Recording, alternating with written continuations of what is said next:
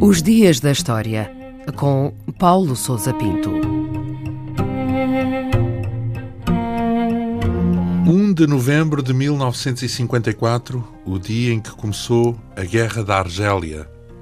Às primeiras horas desse dia, um novo movimento de luta contra o domínio colonial francês na Argélia, chamado de Frente de Libertação Nacional, FLN, revelou a sua existência ao mundo ao executar dezenas de atentados e ações de guerrilha por todo o território argelino.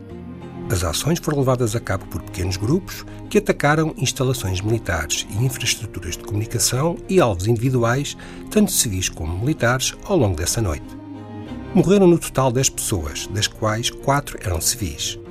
Simultaneamente, a FLN iniciou a distribuição de uma declaração dirigida ao povo argelino, onde era anunciado o início da luta armada pela independência e enumerados os objetivos do movimento: restauração do Estado soberano argelino e liquidação do sistema colonial francês.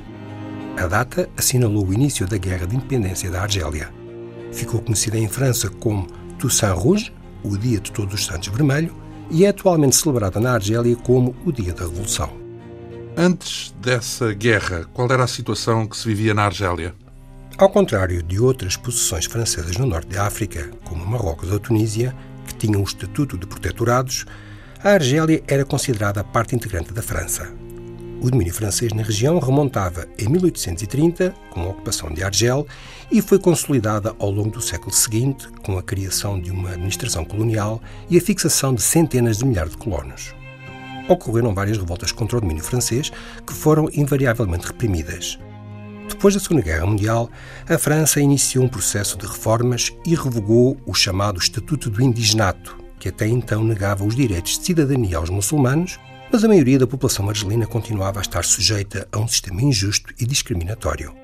A recusa da França em iniciar qualquer processo de descolonização e a repressão de protestos e manifestações populares como a que ocorreu em maio de 1945, agravou as tensões sociais.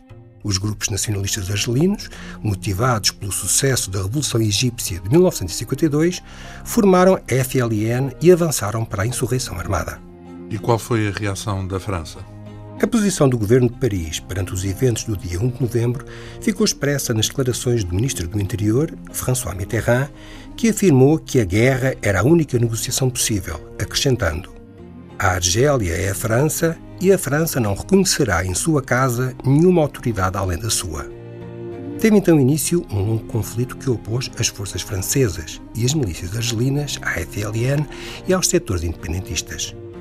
Foi uma guerra particularmente sangrenta que, a partir de 1956, foi alargada às áreas urbanas do país. Aos atentados e táticas de guerrilha usadas pelos insurrectos, a França respondeu com repressão brutal.